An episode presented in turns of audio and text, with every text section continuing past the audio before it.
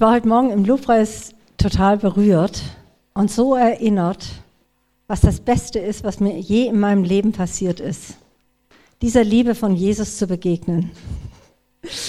Gleich danach kommt mein Mann. das ist auch super. Aber die Liebe, die von Gott kommt, die ist einfach unübertroffen und unübertrefflich.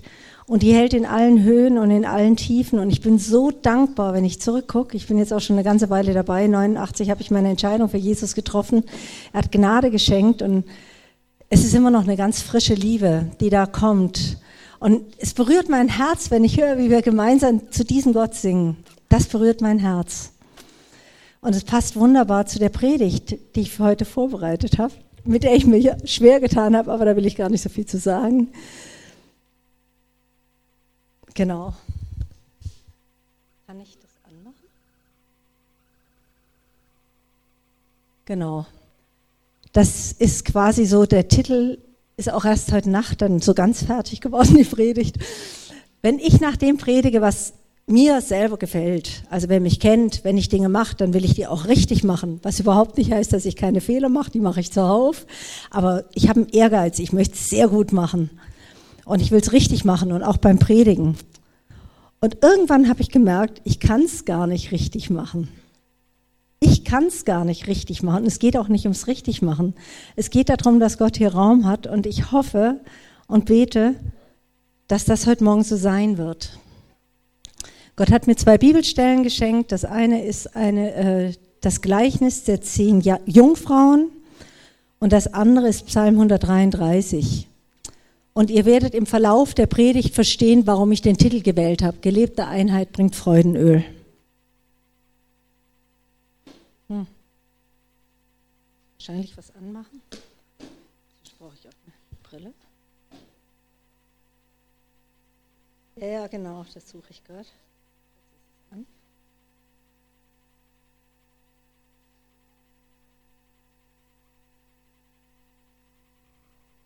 Ah.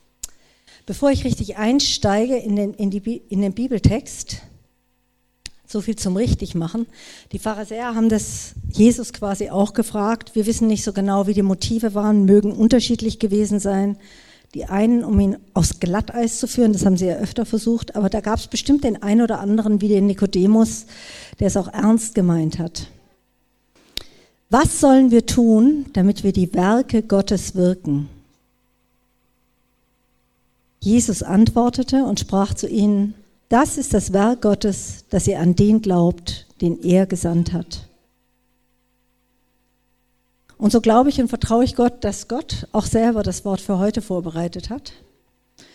Und dass es nicht darum geht, dass ich hier richtige Theologie mache, wobei das gut ist, auch ILD zu machen und Theologie zu lernen, aber nicht heute Morgen, und möchte gern Bonhoeffer zitieren. Das Wesen der Gemeinde ist nicht Theologie zu treiben, sondern dem Worte Gottes zu glauben und zu gehorchen.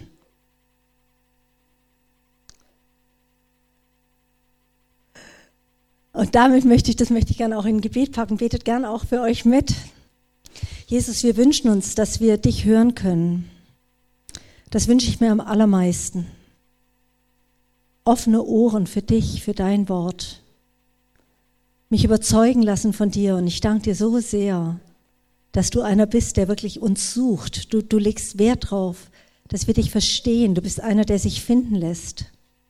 Und so bete ich, Vater, dass du jedem Einzelnen hier mit ganz unterschiedlichen Voraussetzungen, Bedürfnissen, Glaubensüberzeugungen, du kennst jeden Einzelnen, jedes einzelne deiner Schafe, jedes einzelne deiner Kinder, jeden einzelnen Menschen, der über diese Erde geht und der jetzt hier heute Morgen sitzt und der die Predigt hört.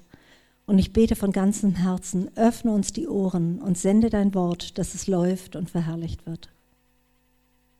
Amen. Und ich stehe unter diesem Wort genauso wie ihr. Ich predige auch mir. Nicht, dass ich es ergriffen habe, aber ich jage ihm nach.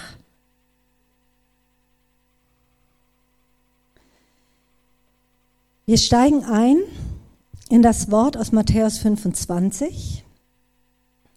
Ich lese einmal den Text vor und dann nähern wir uns. Dann wird es mit dem Reich der Himmel sein wie mit zehn Jungfrauen, die ihre Lampen nahmen und hinausgingen dem Bräutigam entgegen. Fünf aber von ihnen waren töricht und fünf klug, das bedeutet auch einsichtsvoll. Die Törichten nahmen nämlich ihre Lampen und nahmen kein Öl mit sich. Die Klugen nahmen Öl in ihren Gefäßen samt ihren Lampen. Als aber der Bräutigam auf sich warten ließ, wurden sie alle schläfrig und schliefen ein. Um Mitternacht aber entstand ein Geschrei, siehe, der Bräutigam geht hinaus, ihm entgegen. Da standen alle jene Jungfrauen auf und schmückten ihre Lampen. Die Törichten aber sprachen zu den Klugen, Gebt uns von eurem Öl, denn unsere Lampen erlöschen. Die Klugen aber antworteten und sagten, Nein, damit es nicht etwa für uns und euch nicht ausreiche. Geht lieber hin zu den Verkäufern und kauft für euch selbst. Als sie aber hingingen zu kaufen, kam der Bräutigam und die bereit waren, gingen mit ihm hinein zur Hochzeit und die Tür wurde verschlossen. Später aber kommen auch die übrigen Jungfrauen und sagen, Herr, Herr, öffne uns. Er aber antwortete und sprach, Wahrlich, ich sage euch, ich kenne euch nicht. So wacht nun, denn ihr wisst weder den Tag noch die Stunde. Ich finde, das ist kein leichter Text. Und ich habe jetzt wirklich viele Tage damit verbracht, mich diesem Text zu nähern. Und je länger, je mehr war ich begeistert, was da alles drin steckt. Zuerst habe ich mir den Kontext angeschaut, so habe ich es ja gelernt beim ILD. Also, ne, wer das noch nicht gemacht hat, das gerne, das könnt ihr gerne in Anspruch nehmen. Das ist klasse, sich einfach damit auseinandersetzen. Wie kann ich das Wort noch mit mehr Gewinn lesen und besser verstehen? Also, dieses Gleichnis steht inmitten von Endzeitreden von Jesus. Endzeit ist ein eigenes Thema. Man könnte doch denken, dass wir da heute schon drinstecken. Will ich heute nicht näher darauf eingehen, aber nur, dass ihr das wisst. Das Ende der Zeit, bevor Jesus wiederkommt. Dieses Gleichnis steht in dem Evangelium, das am ausführlichsten ist. Hier wird Jesus als Messias bezeugt, in besonderer Weise. Da werden nämlich viele Schriftstellen des Alten Testaments auch genannt.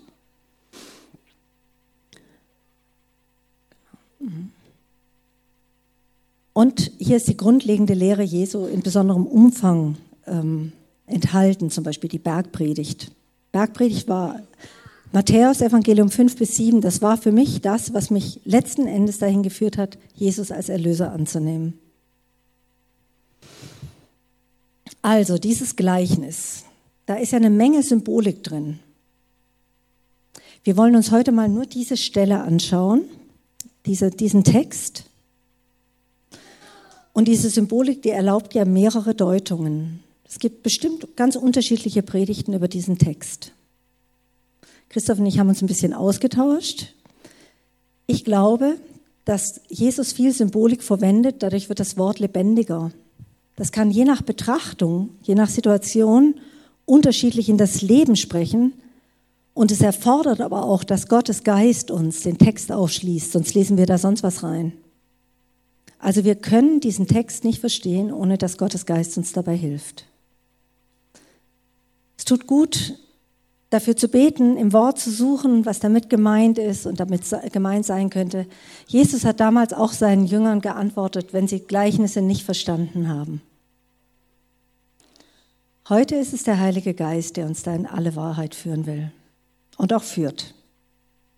Naja, und dann gibt es auch noch Hilfsmittel wie die Studienbibel mit Sprachschlüssel.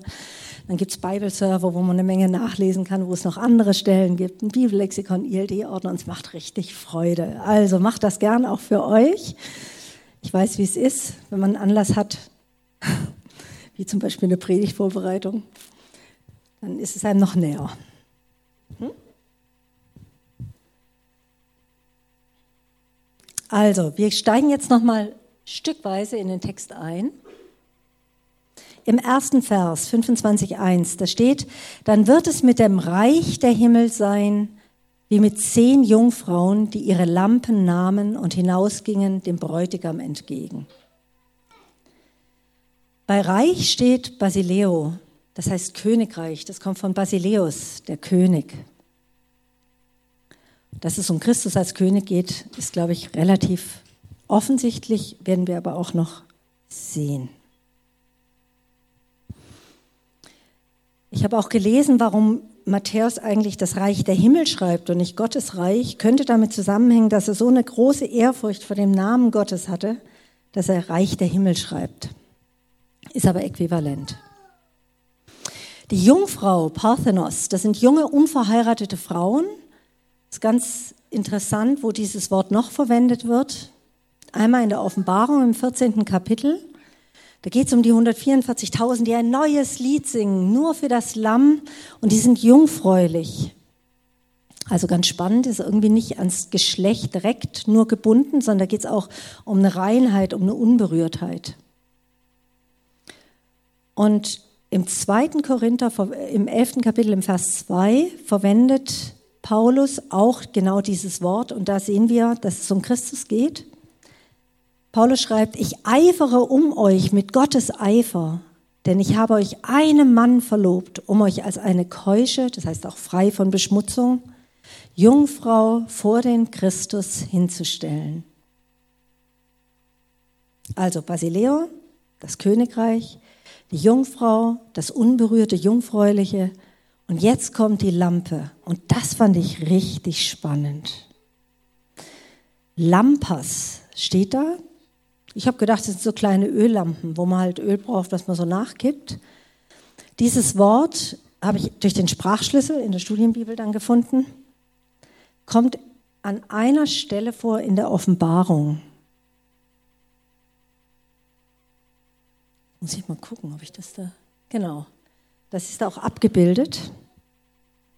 Offenbarung im vierten Kapitel, da wird Johannes quasi in den Thronsaal Gottes geführt, um Gott zu begegnen. Und er beschreibt das, sogleich war ich im Geist und siehe, ein Thron stand im Himmel und auf dem Thron saß einer, das ist unser König. Und der da saß, war von Ansehen gleich einem Jaspisstein und einem Sarder und ein Regenbogen war rings um den Thron von Ansehen so wie einem Smaragd. Und rings um den Thron sah ich 24 Throne und auf den Thronen saßen 24 Älteste, bekleidet mit weißen Gewändern und auf ihren Häuptern goldene Siegeskränze. Und aus dem Thron hervor gehen Blitze und Stimmen und Donner und sieben Feuerfackeln brennen vor dem Thron, welche die sieben Geister Gottes sind. Hier steht Lampas. Das ist dasselbe Wort, was für die Jungfrauen verwendet wird. Feuerfackeln. Sieben Geister. Warum denn sieben? Es gibt doch nur einen Heiligen Geist. Auch hier ist die Symbolik, wir merken, nicht immer gleich so ganz aufzuschließen. Also die kurze Erklärung, die ich jetzt habe, sieben steht für Vollkommenheit. Es ist einfach vollkommen. Zurück zu Matthäus 25. Jede der Jungfrauen hat eine Feuerfackel, eine Lampas. Und ich habe dann mal weitergesucht. Das finde ich auch eine spannende Stelle. Wer gläubig ist, empfängt ja den Heiligen Geist. Das müssten die meisten hier wissen. Wir sind ja heute so unter uns. Ohne den Heiligen Geist können wir ja Jesus gar nicht erkennen. Es gibt drei Bibelstellen, zwei im zweiten Korinther und ich möchte die aus Epheser mal vorlesen. Da ist ganz klar das auch so beschrieben. In Jesus seid auch ihr, als ihr das Wort der Wahrheit, das Evangelium eures Heils gehört habt und gläubig geworden seid, versiegelt worden mit dem Heiligen Geist der Verheißung. Und jetzt kommt's. Der ist die Anzahlung auf unser Erbe auf die Erlösung seines Eigentums zum Preise seiner Herrlichkeit. Da steht wirklich Anzahlung. In alten Übersetzungen steht Unterpfand oder irgendwie so ein Teil. Das Wort, was da verwendet wird, heißt wirklich, das ist schon mal eine Anzahlung für das, was noch kommt. Das hat der Gläubige schon bekommen. Also es ist noch nicht vollkommen. Und wir haben eine Lampe und da gibt es aber sieben Geister Gottes. Das, ich lasse es jetzt mal so offen stehen. Es bleibt ein Spannungsfeld, es ist nicht voll erklärt. Aber versteht ihr worum es hier geht? Es geht darum, dass der Geist Gottes, das ist die Lampe, die diese Jungfrauen haben.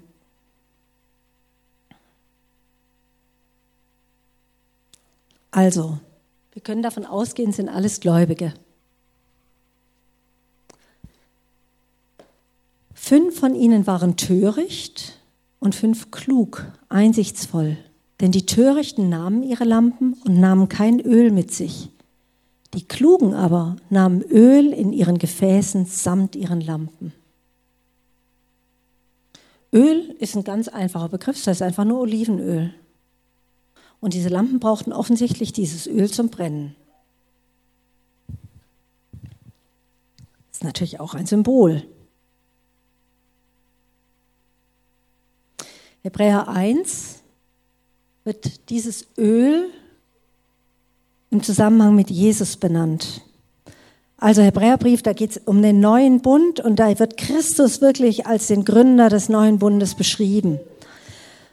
Und im ersten Kapitel fängt schon so an, nachdem Gott vielfältig und auf vielerlei Weise ehemals zu den Vätern geredet hat, in den Propheten, hat er am Ende zu uns geredet, im Sohn.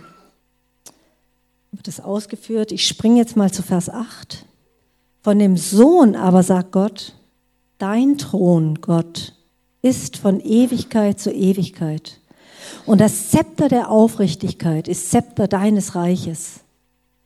Du hast Gerechtigkeit geliebt und Gesetzlosigkeit gehasst. Darum hat dich Gott, dein Gott, gesalbt mit Freudenöl vor deinen Gefährten. Auch kein ganz einfacher Vers. Ich möchte es mal ein bisschen aufschlüsseln, worum es hier geht. Es sind zwei Punkte die ich jetzt rausarbeite.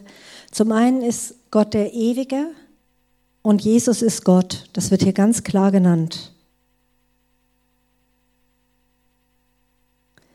Und das wird erkannt an dem Zepter der Aufrichtigkeit. So ist Gott. Er wird beschrieben, wie er ist. Er ist aufrichtig, er ist gerecht und er liebt Gerechtigkeit. Er hasst Gesetzlosigkeit. Und Jesus war in allem gehorsam, in allem. Und darum hat dich Gott, Jesus ist Gott, dein Gott, gesalbt mit Freudenöl vor deinen Gefährten, auch vor den Jüngern. Vielleicht erinnert ihr euch auch, in der Taufe kommt die ähm, Taube, also der, der Heilige Geist in Form einer Taube auf Jesus. Später auf dem Berg der Verklärung sagt ja ähm, Gott vor Mose und Elia, die da irgendwie erscheinen, auch alles sehr mystisch, sagt er, das ist mein geliebter Sohn, auf ihn hört. Also Jesus wurde gesalbt und er wurde ganz klar als Gott bestätigt. Und die Salbung, das finde ich genial, da, hier steht Freudenöl, da steht aber eigentlich auch noch Elia und das, dasselbe Wort wie das Öl, was wir für die Lampen brauchen, Freudenöl. Es hat mich irgendwie berührt, dass es dasselbe Öl ist.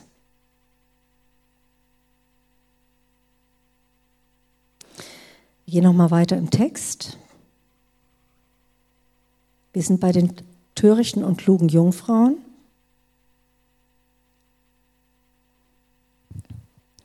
Also die Klugen, die mit Öl, die Törichten ohne Öl. Und der Bräutigam ließ auf sich warten. Die wollten ja zur Hochzeit hinziehen. Sie wurden alle schläfrig und schliefen ein. Um Mitternacht aber entstand ein Geschrei. Siehe, der Bräutigam geht hinaus, ihm entgegen. Da standen alle jene Jungfrauen auf und schmückten ihre Lampen.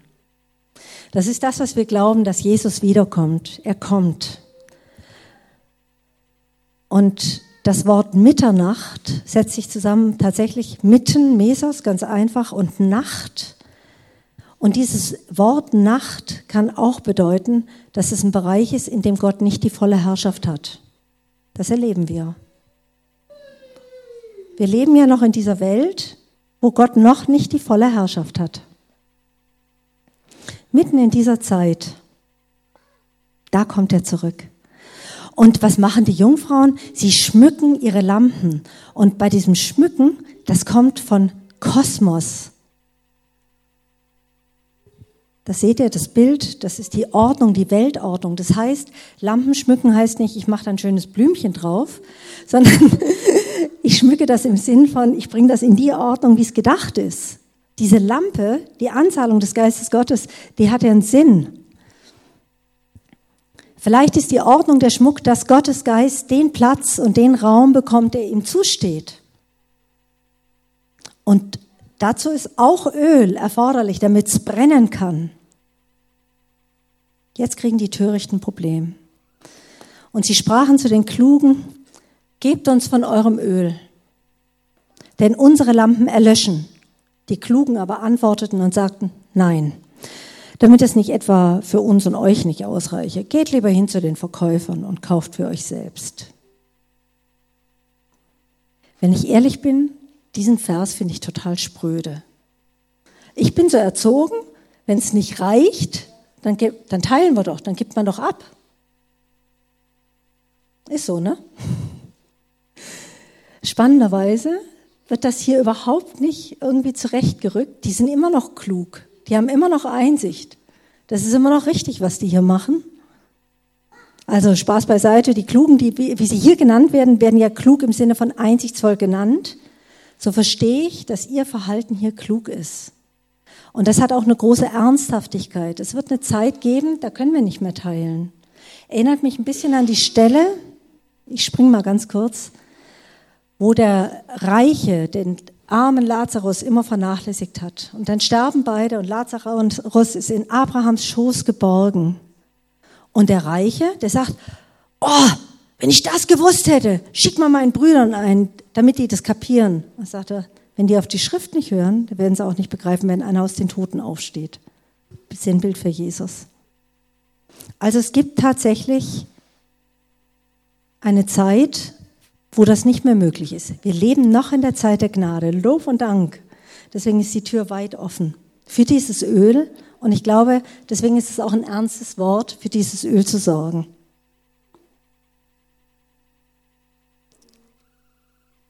Als die Törichten hingingen zu kaufen, kam der Bräutigam und die bereit waren, gingen mit ihm hinein zur Hochzeit und die Tür wurde verschlossen. Später aber kommen auch die übrigen Jungfrauen und sagen, Herr, Herr, öffne uns. Er aber antwortete und sprach, Wahrlich, ich sage euch, ich kenne euch nicht. So wacht nun, denn ihr wisst weder den Tag noch die Stunde. Hochzeit, dasselbe Wort wie in der Offenbarung, eben wenn Jesus wiederkommt, seine äh, Braut heimholt, die Hochzeit des Lammes. Bei kennen, das heißt so viel wie sehen. Ich habe dich schon gesehen, ich habe dich erkannt, ich weiß, was in dir ist. Der weiß, ob wir klug sind oder nicht. Und wachen ist dasselbe Wort, das Jesus verwendet vor seiner Kreuzigung, als er in Gethsemane war. Wo er sagt, könnt ihr nicht eine Stunde mit mir wachen?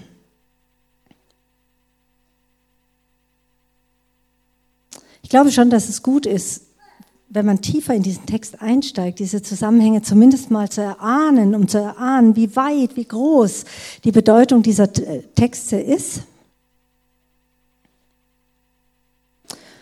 Und doch geht es jetzt darum, was ist eigentlich die Hauptaussage, die Jesus mit diesem Gleichnis hat. Ihr seht da dieses Symbol für die fünf Klugen und die fünf Einsichtsvollen. Kann euch gefallen oder nicht, ist, ist nicht so wichtig.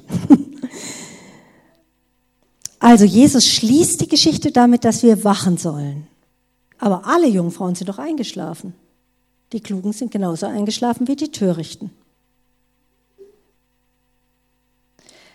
Hat mich an ein Gleichnis im selben Evangelium erinnert, wo es auch um das Reich der Himmel geht, um den Acker, wo der gute Same gesät wurde, das Wort Gottes. Und dann sind sie eingeschlafen und dann kam der Feind und säte seinen Samen dazwischen. Und auch da haben sie dann, oder da haben sie dann gesagt, ja, sollen wir jetzt diesen schlechten Samen ausreißen? Er sagte, stopp, ihr könnt das nicht so gut unterscheiden. Könnte passieren, dass ihr den Weizen mit ausreißt. Der Einzige, der ganz tief kennt, der weiß, der uns erkennt, ob wir töricht oder klug sind, ist er. Neulich habe ich eine Deutung gehört, vielleicht hätten die Törichten einfach nur mit den Klugen mitgehen sollen. Dann wären sie ja zur Hochzeit doch reingekommen, dann wären sie nicht beim Kaufmann gewesen. Klingt gut, aber halte ich für kritisch, weil schließlich sagt der Bräutigam, er kennt sie nicht. Ne? Und ich denke an das Gleichnis, wo jemand nicht in Feierkleidern auf der Hochzeit war. Der war auf der Hochzeit und wurde dann doch rausgeschmissen. Also ich denke, es geht um das Öl.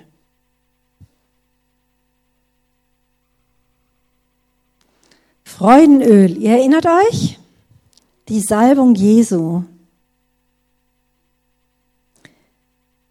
Da zitiert der Hebräerbrief aus Psalm 45. Ich lese ihn jetzt nicht vor. Das Einzige, was ich wunderbar finde, ist, es ist ein Liebeslied. So ist das überschrieben von den Söhnen Korachs, ein Liebeslied.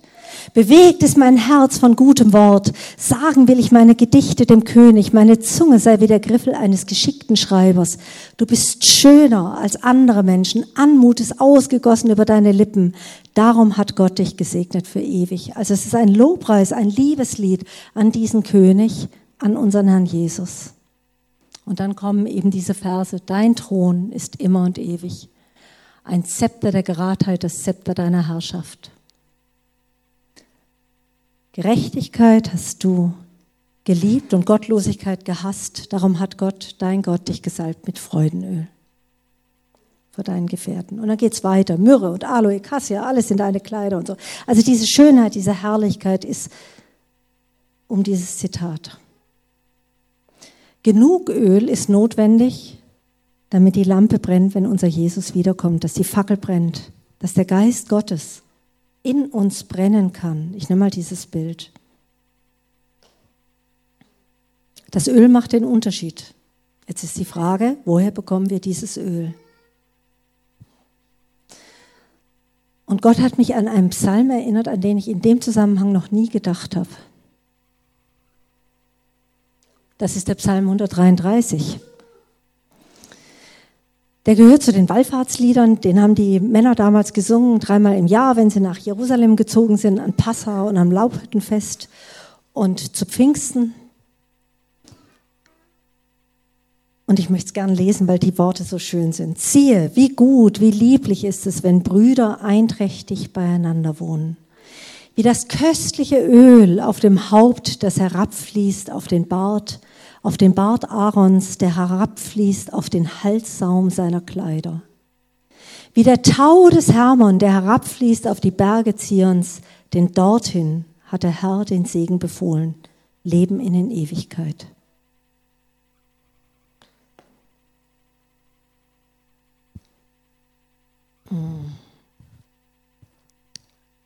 Ich muss gestehen, auf diese Gedanken bin ich tatsächlich durch mal bei einem Elterngebet gekommen da hat die Birgit Kratzert einfach mal erzählt, was da eigentlich steht. Also, der Tau, der von dem Berg Hermon auf die, also der herabfließt auf die Berge Zions, das sind ja die Berge äh, Jerusalems, das sind zu Fuß 283 Kilometer. Luftlinie vielleicht weniger, aber unfassbar weit für Tau. Könnt ihr euch vorstellen, dass Tau knapp 300 Kilometer fließt? Das ist unvorstellbar, oder? Oder das Öl, das fließt vom Haupt über den Bart bis zum Halssaum der Kleider oder überhaupt bis zum Saum der Kleider. Wie viel Öl braucht man, dass es so weit runterläuft? Das ist schon eine ganze Stange. Also das ist mehr als genug. Und diese Verheißung, die liegt da drauf, wenn Brüder einträchtig beieinander wohnen. Ich habe dann mal die Stelle näher angeguckt und ich war echt begeistert, wie sich diese Bibelstelle mit den Predigten der vergangenen Sonntage verknüpft. Das köstliche Öl auf dem Haupt, das herabfließt auf den Bart Aarons. Ja, was ist denn das für Öl? Das war das Öl zur Priesterweihe. Erinnert ihr euch? Wir sind auch zu Königen und Priestern berufen. Dieses Öl, diese Salbung. Und erinnert ihr euch an vorletzte Woche, wo Gideon gepredigt hat? Da ging es um Einheit, die nur Gott schenken kann, die erbeten sein will. Und da, glaube ich, spielt die Wachsamkeit eine große Rolle.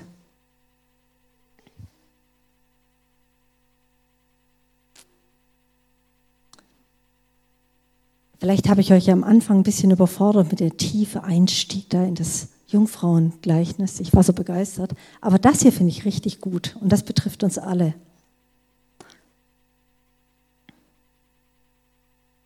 Es gibt ganz viele verschiedene Ermutigungen, auch im Neuen Testament, wo es um Einheit und Eintracht geht. Die Bibelstellen habe ich im Skript, aber eine Stelle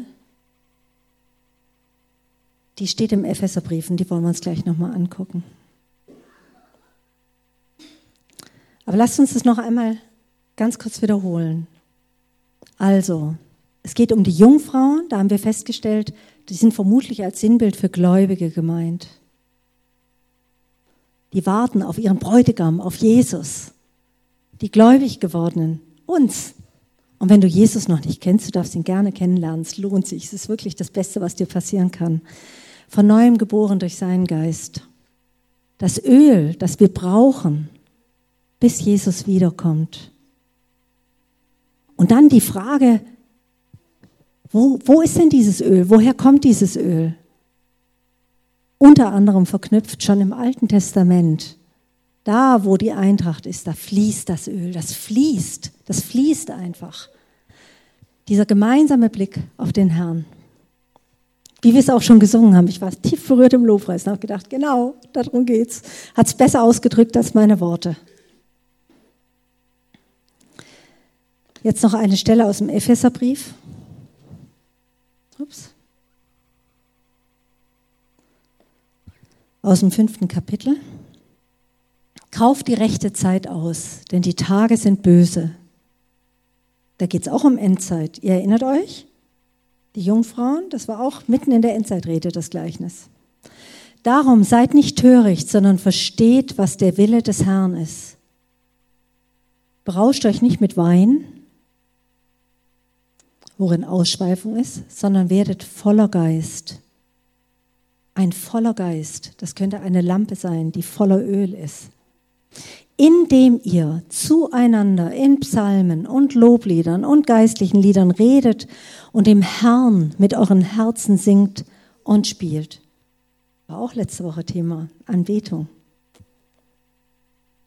Also tatsächlich Gott die Ehre zu geben darin, wir werden eins mit ihm und dadurch werden wir automatisch eins. Auch das steht ja im Johannesevangelium. Ne? Das ist, passt alles zusammen. Je nachdem, einmal gucke ich so rum drauf und einmal gucke ich so rum drauf und mittendrin ist Jesus. Sagt alle Zeit für alles dem Gott und Vater Dank im Namen unseres Herrn Jesus Christus. Ordnet euch einander unter in der Furcht Christi in der Furcht Christi. Das erinnert mich auch an diese, dieses Gleichnis, wo es ja irgendwann mal zu spät sein kann.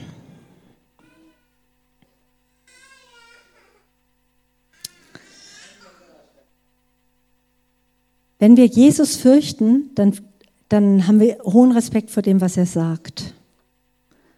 Und wenn wir ganz an den Anfang seines Predigtdienstes geht, da spielt auch Öl eine Rolle. Das sehen wir auf den zweiten Blick. Jesus ist ja gekommen und hat gesagt, Huch. er hat mich gesandt, den Elenden frohe Botschaft zu bringen, zu verbinden, die gebrochenen Herzen sind, Freilassung auszurufen, den Gefangenen und Öffnung des Kerkers den Gebundenen, auszurufen das Gnadenjahr des Herrn. Er in uns zitiert hier Jesaja 61 und das geht so weiter. Den Tag der Rache für unseren Gott auszurufen, klingt erstmal schlimm, aber hier steht zu trösten alle Trauernden, den Trauernden Zions Frieden, ihnen Kopfschmuck statt Asche zu geben, Freudenöl statt Trauer, ein Ruhmesgewand statt eines verzagten Geistes, damit sie Terebinden der Gerechtigkeit genannt werden, eine Pflanzung des Herrn, dass er sich durch sie verherrlicht. Und wenn euch jetzt alles zu kompliziert war, kein Problem, nehmt das mit. Er ist es, der uns salbt. Er ist die Quelle. Er ist der, von dem das Freudenöl kommt. Und das erleben wir, indem wir auf ihn schauen. Und dann dürfen wir da drin graben und dann dürfen wir es entdecken. Und ach, je länger man dabei ist, desto mehr merkt man, es hat kein Ende. Aber er tut es und er will es. Er ist dazu gekommen. Wenn du irgendwo dich wiedergefunden hast, dass du dich gerade vielleicht elend fühlst und denkst, oh, ich bin überhaupt gar nicht in der Lage, jetzt irgendwie was hier groß zu reißen, kein Problem. Komm zur Quelle, komm zu Jesus und lass da drin dich mit hineinnehmen und erlebe, wie Gott uns, die Gläubigen, verbindet. Und wenn du dich stark fühlst, dann beug deine Knie auch. Und ich stehe mit unter diesem Wort. Keiner von uns ist da besser als der andere, sondern er ist es, der salbt. Ihn kennenlernen, seine Liebe empfangen, ihm dafür die Ehre geben und die Liebe zu ihm und zum Nächsten und sich fließen lassen. Die Einheit in diesem Glauben leben und kultivieren, das füllt unsere Lampen, sodass wir für die Endzeit gut gerüstet sind. Ich finde, das ist ein ganz kostbares Wort und ich wünsche uns, dass es in uns bleibt.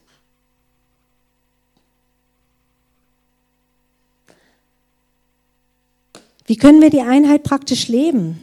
Ich komme zurück zu meinem Anfang. Wir wollen keine Theologie machen. Wir haben alle Unterschiedlichkeiten. Es wäre sicher noch eine extra Predigt. Man könnte jetzt ewig weiter predigen. Ich mache jetzt hier einen Punkt. Jeder hat eine Brille auf. Jeder versteht das Wort Gottes. Zu unterschiedlichen Zeiten verstehen wir es auch anders. Wenn ihr länger dabei seid, kennt ihr das vielleicht. Und ich glaube, es geht darum, mir meiner Begrenztheit bewusst zu werden. Dem Wort Gottes zuhören, damit ich ihm gehorchen kann. Einander unterordnen, das Gebot der Liebe. Das Wesen der Gemeinde ist nicht Theologie zu treiben, sondern dem Worte Gottes zu glauben und zu gehorchen. Dazu möge uns Gott segnen und wenn wir jetzt nochmal in ein Lobpreislied gehen, versuch das, was du mitnehmen konntest, nochmal vor Gott zu bewegen. Gib ihm eine Antwort, wo du angesprochen bist. Irgendwas hat dich bestimmt angesprochen. Oder auch, wenn, wo du eine Frage hast. Manchmal macht es am meisten Sinn, wenn dich was geärgert hat. Genau da bleib dran. Wir können gerne auch ins Gespräch kommen. Ich bin ja auch nachher da. Redet miteinander und bewegt das Wort. Es ist sein Wort und ich stehe drunter wie ihr. Amen.